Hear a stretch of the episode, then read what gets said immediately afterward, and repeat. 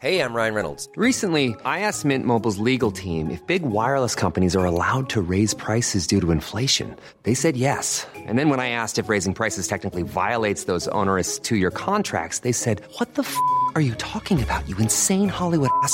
So to recap, we're cutting the price of Mint Unlimited from $30 a month to just $15 a month. Give it a try at mintmobile.com slash switch. $45 upfront for three months plus taxes and fees. Promo rate for new customers for limited time. Unlimited more than 40 gigabytes per month. Slows. Full terms at mintmobile.com.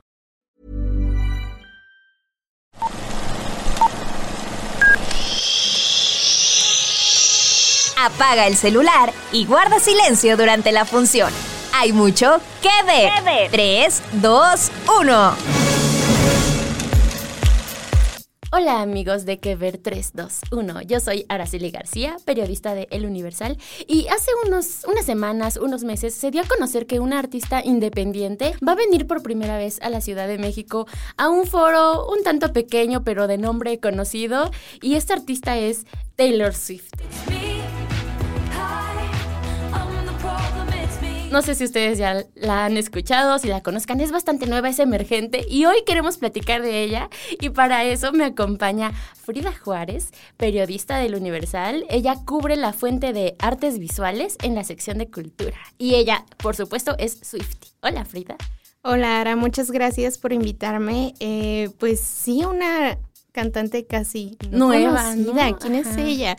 No, la verdad es que soy Swifty 100%. De hecho, creo que todas las oficinas en el mundo, pero en este caso en México, hay una Swifty loca que sus compañeros acompañaron, la acompañaron a comprar sus boletos. Ah, mira. Eh, yo soy la que viene con mi playera de la mercancía oficial de Taylor Swift. Ustedes no la alcanzan, no la pueden ver, pero ahorita trae su playera de Midnight. Sí, sí, quería estar en el mood para hablar sobre este tema que me encanta y pues Ara me invitó para hablar sobre Taylor Swift. Qué mejor tema, ¿no? Y justo en el mes que yo no conozco mucho de todo este universo, toda esta mitología alrededor de Taylor Swift, pero sé que agosto es importante para los fans, que justamente Taylor viene por primera vez a México en agosto, tiene cuatro fechas en el Foro Sol, que ahorita hablaremos un poco de estos artistas que más fechas han tenido, porque está casi que rompiendo récords y por eso decidimos que este agosto le queríamos dedicar un episodio a Taylor.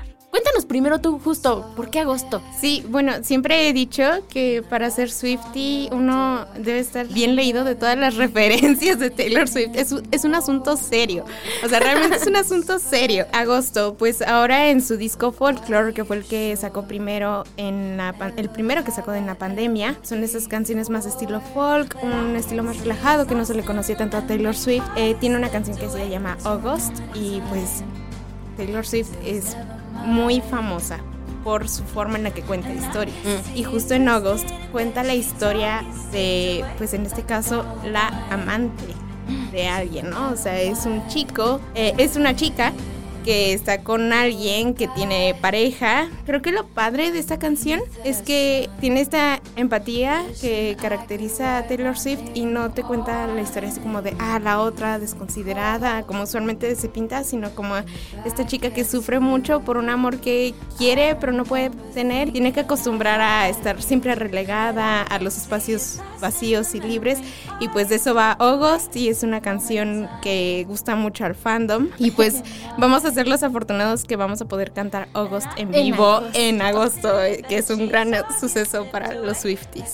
Justo porque Taylor se va a pre- presentar el 24, 25, 26 y 27 de agosto. Cuatro fechas que yo estaba así como que investigando de cuáles han sido estos artistas que más fechas han ofrecido en el Foro Sol en una misma gira. El que encabeza la lista es Grupo Firme, con siete fechas en una misma gira. Luego está RBD con seis fechas, Daddy Yankee con cinco fechas, Coldplay con cuatro. Y, eh, al igual que los Rolling Stone, Metallica y bueno, ahora Taylor Swift. Que estamos hablando que aquí, o sea, algo que llama la atención es que pues la mayoría de estos, a no ser por Daddy Yankee, son grupos, ¿no? Y Taylor es la única solista y mujer que pues creo que es bastante que decir el, el ver cuántos fans tiene en Latinoamérica, específicamente también en México, y, que por eso es como interesante analizar todo lo que hay alrededor de esta muchacha. Sí, es todo un fenómeno. De hecho, creo que decían que las cuatro fechas se quedó corto como para la demanda que ve en México. Sí, si habría otra seguro. Sí. sí, se llena.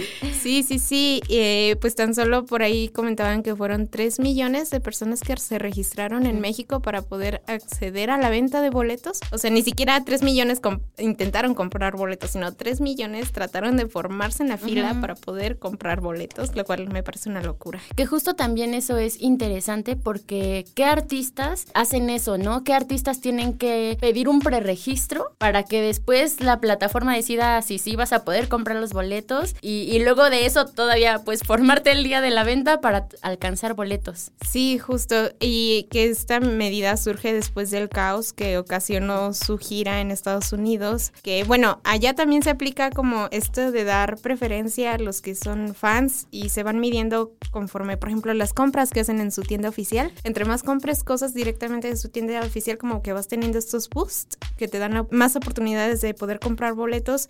Pero lo que ocurrió allá es que, así como en México dieron código, bueno, registro de fan verificado, allá también, pero dieron más cantidad de fan verificados de la que en realidad había para boletos y ahí fue cuando pues las cifras no dieron y fue todo un caos y se agotaron los boletos en minutos y ni siquiera se pudo comprar días después de que salieran a la venta. Y justo yo estaba leyendo algunas notitas que salieron este, cuando estuvo todo esto de la, de la venta y había una que decía que un fan pagó 79 mil pesos por un boleto, bueno, por un, no sé, uno o cuántos boletos en zona VIP. Sí, me parece. Imagínate.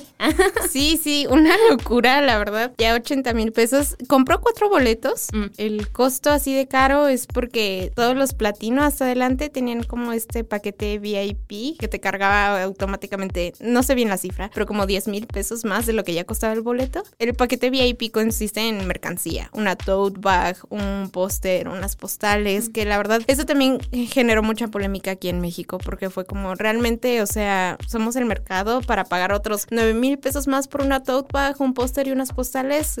Aunque somos muy Swifties, también muchos sí, salieron a protestar y dijeron, no, no, mija, así Sí, no funciona en sea, México. De hecho, los boletos, el más barato creo que estaba en 900 algo. Sí. Y el más caro 10 mil y, y cachitos. Y es bastante dinero para un concierto. Sí, sí, sí. Con todo respeto, amigas Swifties. No, sí, la verdad sí sale caro ir a conciertos. También estaba justo este tema que, por ejemplo, en el General B, que es cuando estás de pie, ni siquiera estás hasta adelante y es donde te toque y te aguantas. También había un paquete VIP que hacía que el costo elevara como unos 4 mil pesos más. O sea, de 1600 ya salían 5 mil y tantos y si era como, no. Mucho dinero. Lo siento, Taylor, te amamos, pero, pero sí te pasaste.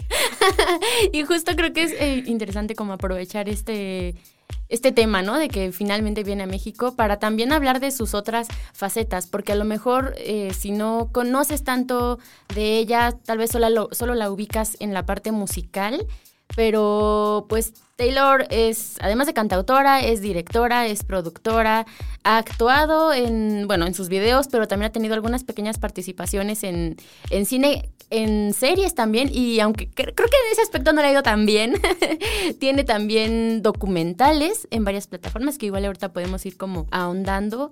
Pero como que es un artista 360, ¿no? Ya está abarcando varias ramas y eh, justo estaba viendo hace poquito, no sé si tú has podido ver esta, es una charla que tiene Taylor en esta como serie de Directors on Directors, que platica con el director de Los Espíritus de la Isla. Eh, Justo eh, es el, el director estaba como promocionando esta película y ella promocionando el corto de su canción All Too Well, que también hizo mucho ruido en los fans. Sí, eh, sí, yo también ya eh, eh, tuve la oportunidad de ver esta entrevista. El asunto, justo como dice Araceli Taylor Swift, es una artista casi 360. Mm, Realmente puedes empezar escuchando sus temas más famosos como Shake It Off y una cosa te lleva a otra y vas profundizando más, más, más en todo este universo creativo que tiene. Y justo esta entrevista creo que te deja ver las intenciones que tiene Taylor Swift como directora. Mm.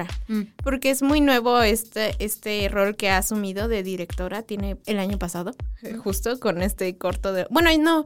De hecho, empezó. ¿Cuál fue el primero? ¿El de The Man? Ajá, con el video de The Man, que fue en que 2000. 19, 18. 19, Perdónanos, 2000. Swifties. Ah. 2019. Fue en 2019. Y bueno, justo con esta entrevista con el director Marty McDonagh, Mm. me gusta porque Taylor se muestra muy realista con su rol como directora. Mm. O sea, sí aclara, yo no estudié esto y la verdad es que también me ha costado trabajo asumirme como tal porque sentía que necesitaba tener cierta trayectoria para poder comenzar a considerarme a mí misma como directora. Y también ahí establece varios puntos en los que deja ver que sus intenciones en este momento son aprender y experimentar con absolutamente todo. Y creo que eso se ve mucho en sus videos más recientes que sacó ahora con su disco Midnight. Justo el más criticado y cuestionado fue ese que sacó apenas de Karma con Ice Spice. Y pues es un video raro.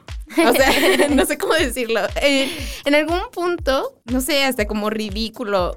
Taylor Swift es también famosa por su propio sentido del humor. Mm.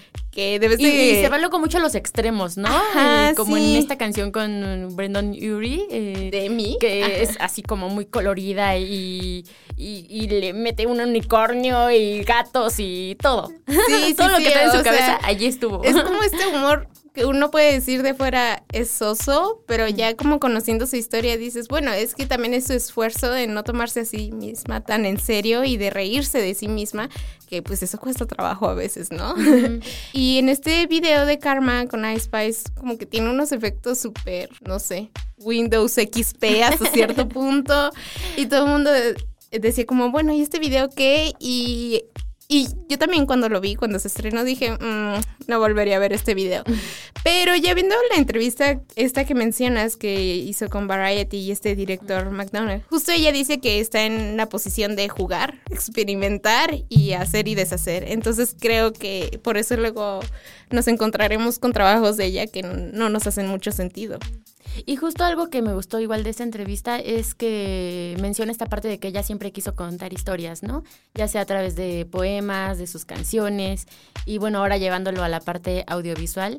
Y también es interesante el ver cómo, digamos, por un lado tiene toda esta, estos fans, ¿no? Estos Swifties que están con ella, todo este reconocimiento de premios y también por el otro lado ha, sido como sujeta a todo tipo de críticas, ¿no? Estaba viendo este documental que está en Netflix, que es Miss Americana, me parece. Sí. Em, me, me enteré de muchas cosas que yo no conocía de Taylor, como cuando le entregaron, no sé si fue un MTV Award. o- Mm, vi- ah, o- no, BMA. vi- VMA, ¿no? Video Music Award. y, y subió, estaba dando su, este, su speech.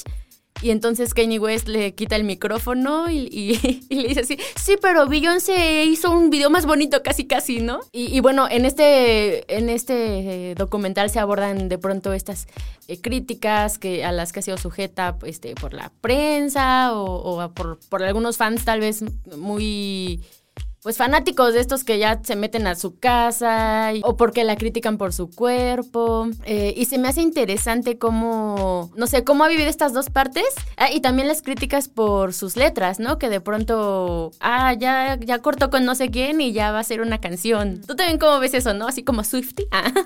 Pues justo ahorita que mencionas Miss Americana, o sea, para mí este es el documental base para conocer a Taylor Swift. O sea, si no eres muy fan de Ah. Taylor Swift o no entiendes por qué el fenómeno Taylor Swift, que también es totalmente válido, así que ¿cuál es el chiste? Sí recomiendo que vean Miss Americana porque es como un retrato muy íntimo de ella. Sé que esto suena muy cliché, pero es que la verdad hay partes que yo incluso como Swifty de hace unos años tampoco conocía. Justo este momento cuando Kanye West la interrumpe en esta premiación, pues es, diríamos, su momento canónico de Taylor Swift.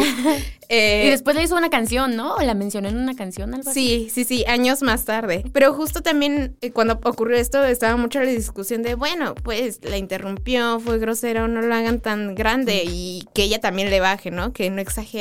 Pero pues justo en el documental deja ver qué es lo que más le impacta más a ella, que en ese momento, después de que la interrumpió Kanye West, empiezan a buchear, pero ella piensa que es a ella y se queda con mucho tiempo con esa idea. Y justo, pues en este documental eh, muestran todo esto que mencionó Yara, pero también se me hace muy importante para entender a Taylor Swift, o al menos también entender por qué tantas morras estamos tan clavadas con Taylor Swift, porque lo dice al inicio y lo dice muy claro. Su sistema de creencias siempre fue como ser la niña buena. O sea, todo el tiempo. Ser la niña buena. Y con ser niña buena entendemos la que nunca da problemas, la que siempre saca dieces, eh, la que entrega todas las tareas, la que no hace entregas tarde, tal vez en el trabajo es muy cumplidora ahora ya que creció, ¿no? Tal vez procura estar siempre atenta con sus amigos. No habla sobre política. Ah. No habla sobre política, evita tener justo estas situaciones que pueden incomodar a los demás. Entonces, ella dice que fue criada como esta niña buena, pero justo en el momento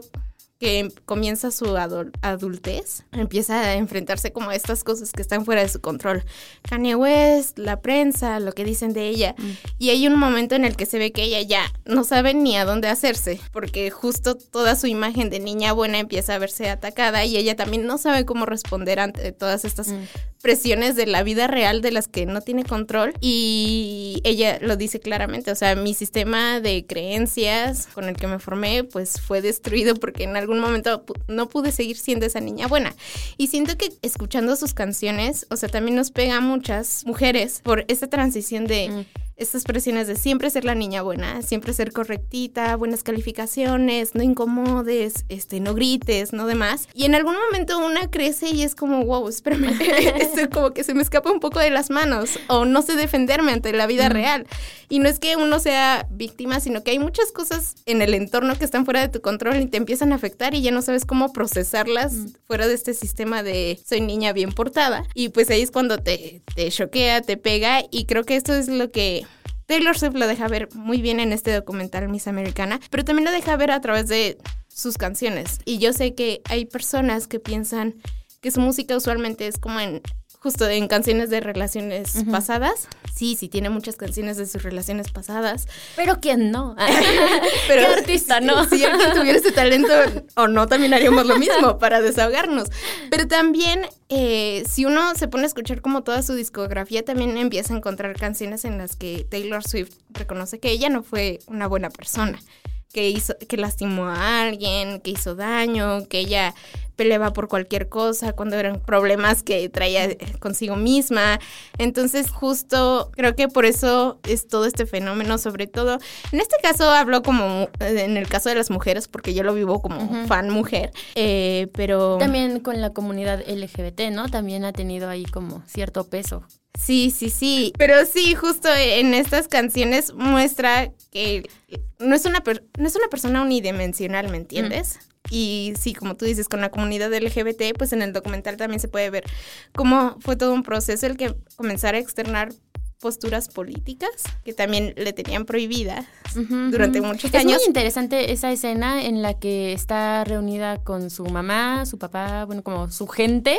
Sí, sí, sí. Y, les dice, es que yo quiero hablar, ¿no? Yo, yo quiero pronunciarme en contra de esta candidata porque no, no ve por los derechos de las mujeres ni de la, comunidad LGBT. Y es interesante como le dicen, sí, pero pueden estar estas consecuencias y ella de, no, no importa, ¿no? O sea, ya, ya es el momento ya estuve callada mucho tiempo y ahora quiero hablar. Sí, justo le señalan que va a poner su seguridad en peligro y se me hace muy curioso cómo le dicen, si haces esto es la fórmula fácil para tener menos asistentes a tus ah. conciertos. Y se me hace inverosímil que esa persona lo haya dicho así con toda la tranquilidad del mundo. con tanta frialdad. Ajá, es como...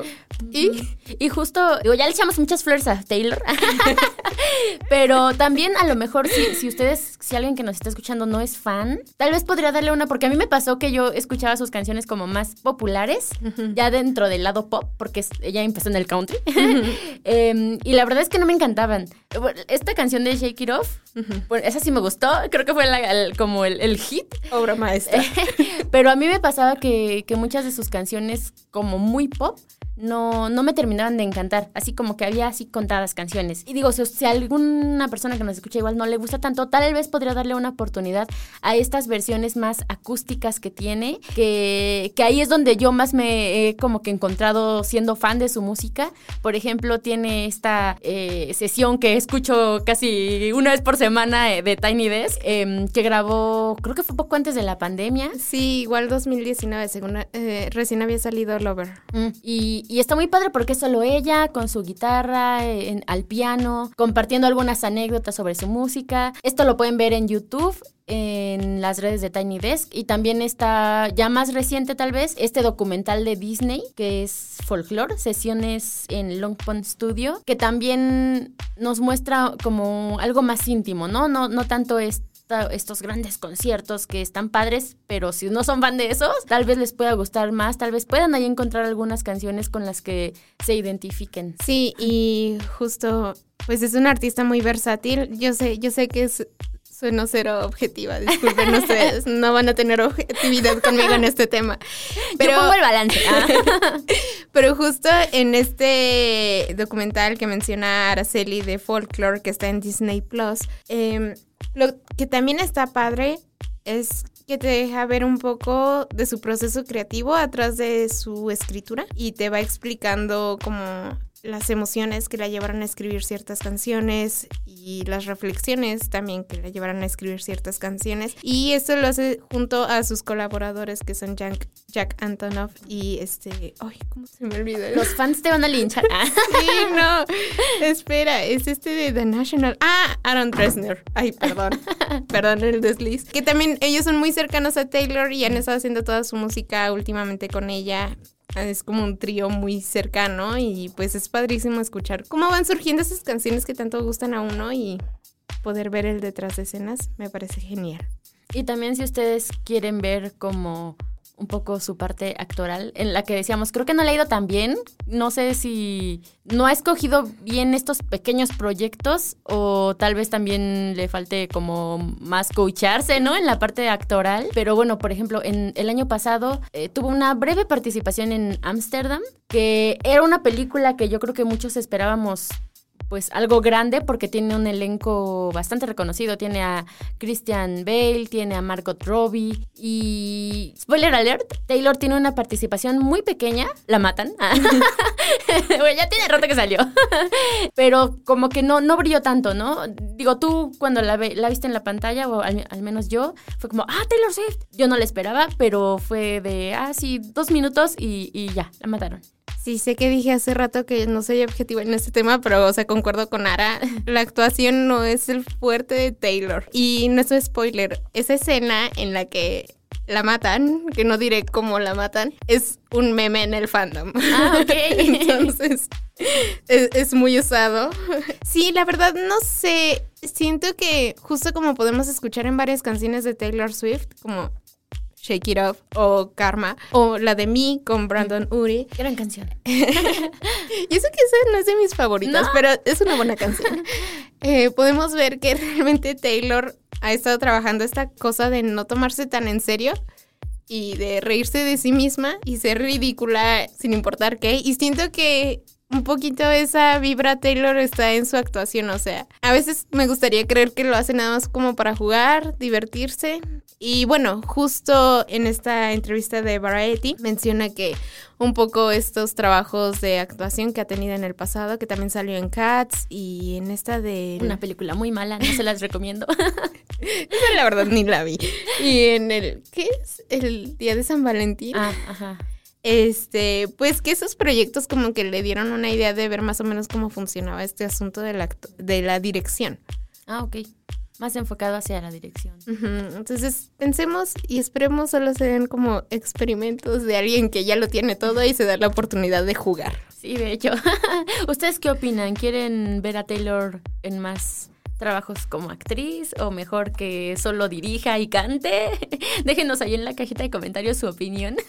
y pues igual para que vayamos un poco cerrando también para que tal vez no, no nos veamos tan fans. También es creo que interesante el analizar todo lo que sucedió alrededor de, ella ahora que anunció esta gira, ¿no? Por Latinoamérica, ¿no? Esta primera visita, es la primera, ¿no? A México. Sí, es la primera. Em, que la verdad a mí me sorprendió bastante, se inundaron las redes de memes, de todo tipo de comentarios. De pronto el algoritmo ya me, me enviaba este, publicaciones de grupos de fans. Y algo que, que, no, a mí no se me hizo tan cool, ya me dirás tú qué opinas, fue esta parte de de pronto fans diciendo casi casi, si no te sabes toda la discografía de Taylor, no mereces ir a, su concierto, ¿no? Que digo, entiendo por supuesto todos queremos ir a ver a nuestro artista favorito, pero yo también como que decía, bueno, pero pues si alguien es afortunado de que le toque el boleto ganador casi casi y, y si puede pagar un boleto de estos, ¿por qué no podría ir, no? Aunque no tenga todos sus discos o se sepa todas sus canciones o a lo mejor ni, tal vez solo conocen Shake It Off, pero quieren ir, ¿no? ¿Tú cómo ves todo esto que surgió alrededor? Que también creo que nos habla del, del fanatismo que, que, se vive actualmente en todo tipo de cosas, ¿no? Música, cine. Sí, totalmente. Híjole, con temor a terminar siendo cancelada por las Swifties. La verdad es que, siendo honesta, y este no es un problema real, lo sé, estoy consciente de ello, pero como que hasta cierto punto me costó trabajo decir en voz alta que soy Swiftie, porque justo las Swifties están como relacionadas con esta intensa, sí, también soy intensa, no lo voy a negar, pero como este fanatismo súper mega intenso, que sí, bueno, ahora salió a relucir también, ahora que anuncié los boletos y era como, si no te sabes Old to Well 10 minutos al revés y al derecho, no puedes ir. Es radical, ¿no? Diga, al final siempre hay que buscar los puntos medios, pues boletos habrá, no alcanzan para todos, desafortunadamente, y habrá como para quien pueda y quien alcance. Ya que eh, mejor de un show en el Zócalo. Ah. Pues, ya, ya, ves que andan también insistiendo ahí mucho con las corcholatas para ver quién se acerca y la trae. Pero sí, sí, sí, la verdad es que el fandom Swifty se ha caracterizado por ser hasta cierto grado un tanto tóxico. Por ejemplo, ahora que Taylor Swift terminó con su novio de muchos años. Le lloraron como si fuera el divorcio de los papás. Ok. Y empezó a salir. Sí, empezó a salir con Matty Haley, que es de esta banda 1975, que la verdad no he escuchado mucho. Y bueno, pues ahí todo el mundo tiene sus reservas hacia este cantante y sus actitudes, pero también fue tanta la presión hacia Taylor Swift de por qué sales con esta persona que ha demostrado posturas. ¿Era o sí, sí, decían que la verdad tampoco me clavé mucho en eso porque justo, o sea, es como, bueno, o sea, me gusta su música, me gusta su arte y lo que hace y creo en ella, la apoyo, pero así como clavarme tanto en su vida personal ya no me encanta. Mm. Eh, pero sí señalaban que Matty Haley ha hecho en varias ocasiones comentarios racistas y también este con tendencias nazistas. Pero creo que también es como una especie de malentendido, la verdad no lo sé. Y entonces pues justo presionaron mucho a Taylor como ¿por qué estás con este hombre tan horrible que al final pues su equipo de Taylor salió a decir, bueno, pero no se gustan tanto, o sea, es como algo, algo pasajero. Ah, y ya dejaron de verse en, público, entonces es como justo la propia Taylor Swift lo expresa en su documental, ¿no? O sea, como está enterada de que la atención que hay sobre ella no es algo normal y pues sí, también la limita en muchas cosas. Quizás son los gajes del oficio de ella, pero también como presionar masivamente para que cambie sus relaciones ya me parece algo que está muy radical, está fuera de lugar. Sí, creo que al final, eh, o bueno, a veces se nos olvida que son personas, ¿no? al final de cuentas. sí. y, y qué digo, también un poco, no sé, de pronto viendo este documental, el de Miss Americana, sí me gustó, pero sí había momentos en los que yo decía así como de, ay, bueno, problemas de, millonario, de millonarios. o sea, no es que no, no lo hago menos, pero no sé, de pronto cuando salía Taylor en su avión privado era como de, mm, bueno, este, uno sufre en el camión, ¿no? pero, pero en el camión no te encuentras tres paparazzis queriendo vender claro, tu foto, claro, sí, o sea, es que sí son, son como muchas aristas, ¿no? Sí, que sí, Justo en una escena está creo que saliendo de su casa y está toda rodeada de fans. Sí, es, tiene muchos lados de donde analizarlo y, yo creo que independientemente de que te guste su música o no, es innegable eh, lo que significa Taylor, ¿no? Como en la música, pero también socialmente, ¿no? Por todo lo que ha, todas estas reacciones que vemos en la gente, como te decía, está como cierta mitología que se crea alrededor de ella, ¿no? De que ya los fans son de, ah, sí, agosto no sé qué, ah, pero que la bufanda no sé cuál, ¿no? que de pronto encuentran pistas en sus videos. Sí, alguien haga su tesis sobre Taylor Swift. 100%, es que como ella ya lo ha dicho, es una mastermind piensa en absolutamente todos los detalles y justo creo que ha sido una gran técnica para tener este, ay, no quería decir la palabra en inglés, a ver si me recuerdas este engagement con el público, o sea, como para tener agarrado al público. La verdad es que Taylor Swift, además de que ser de ser una gran contadora de historias, que eso es en sí lo de sus canciones y lo que hace que uno se enganche tanto con sus canciones, es que así como es una gran contadora de historias, eso también la hace ser como una buena candidata para ser directora, pero también la hace una toda una mujer de negocios, o sea, realmente es esa parte, ¿no? Lo que significa como mujer, lo que ha logrado, sí, también interesante. Sí, sí, y más que como mujer, o sea, realmente Taylor Swift sí ama mucho su arte y todo, pero sí también no olvida esta parte que es un negocio. Realmente creo que ha quedado muy claro que Taylor Swift sabe hacer negocios. Tan solo Bloomberg hace poco reportó que se está llevando 13 millones de dólares por concierto. ¿Y cuánto es eso? Ni siquiera puedo mencionarlo.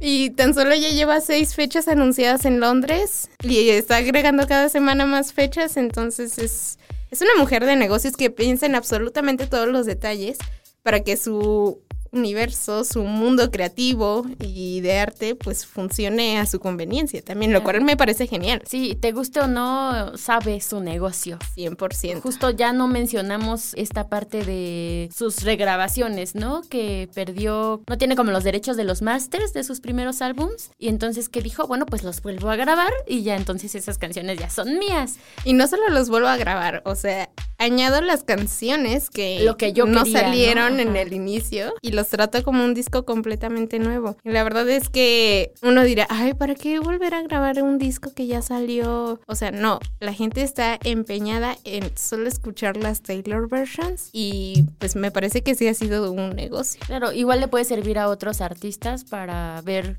cómo está su música, ¿no? De que son dueños o, o tal vez en futuros contratos como poner más ojo en ciertas cláusulas. Porque justo, digo, sumando una arista más, Taylor Swift también ha sido una activista y una artista muy involucrada con los derechos de autor. O sea, por muchos años ha luchado porque se respeten los derechos de autor, porque se paguen las correctas y justas regalías a los artistas. Y no solo al nivel de ella, o sea, realmente ha defendido a los artistas que apenas van iniciando y contra las plataformas de streaming. O sea, ha hecho mucho también en ese campo. Interesante. Yo creo que podríamos seguirnos otra hora, Yo encantada. pero ya tenemos que ir cerrando. Digo, ya abarcamos más o menos un poco de lo mucho que implica Taylor Swift, desde la música hasta la producción. Y pues no sé, ustedes que nos están escuchando, díganos ahí en la cajita, ¿son fans? ¿No son fans? ¿Qué les gusta? ¿Qué no les gusta? ¿Van a ir a verla también? ¿Son de los afortunados que van a ir a estos conciertos? Ahí cuéntenos un poquito. Y también tal vez algún artista del que les gustaría que platicáramos. Y bueno, pues yo fui Araceli García. Esto es Keber 321 y Frida, te agradezco mucho que nos hayas acompañado. No, gracias a ti, Ara, por invitarme a hablar de mi tema favorito, Taylor Swift. ya después podemos platicar también sobre arte, sobre fotografía, ¿por qué Ah, no? sí, claro, pero otro día. También.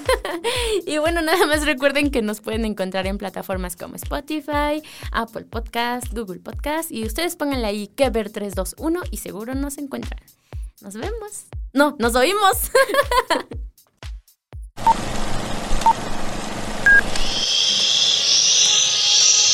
Apaga el celular y guarda silencio durante la función. Hay mucho que ver. 3, 2, 1.